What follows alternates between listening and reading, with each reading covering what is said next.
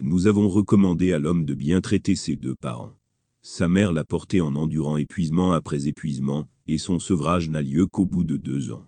Rends-moi donc grâce, ainsi qu'à tes deux parents. C'est vers moi qu'est le devenir. Mais s'ils essaient de te contraindre à m'associer, ce dont tu n'as nulle science, ne leur obéis point. Sois-leur cependant un compagnon de toute bonté en ce bas monde, et suis le chemin de celui qui revient repentant vers moi. Car c'est vers moi que sera votre retour, et je vous informerai alors de ce que vous faisiez. 31. De 14 à 15.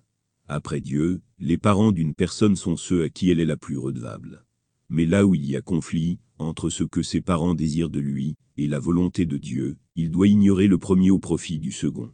Cependant, même alors, il lui incombe de continuer à servir ses parents.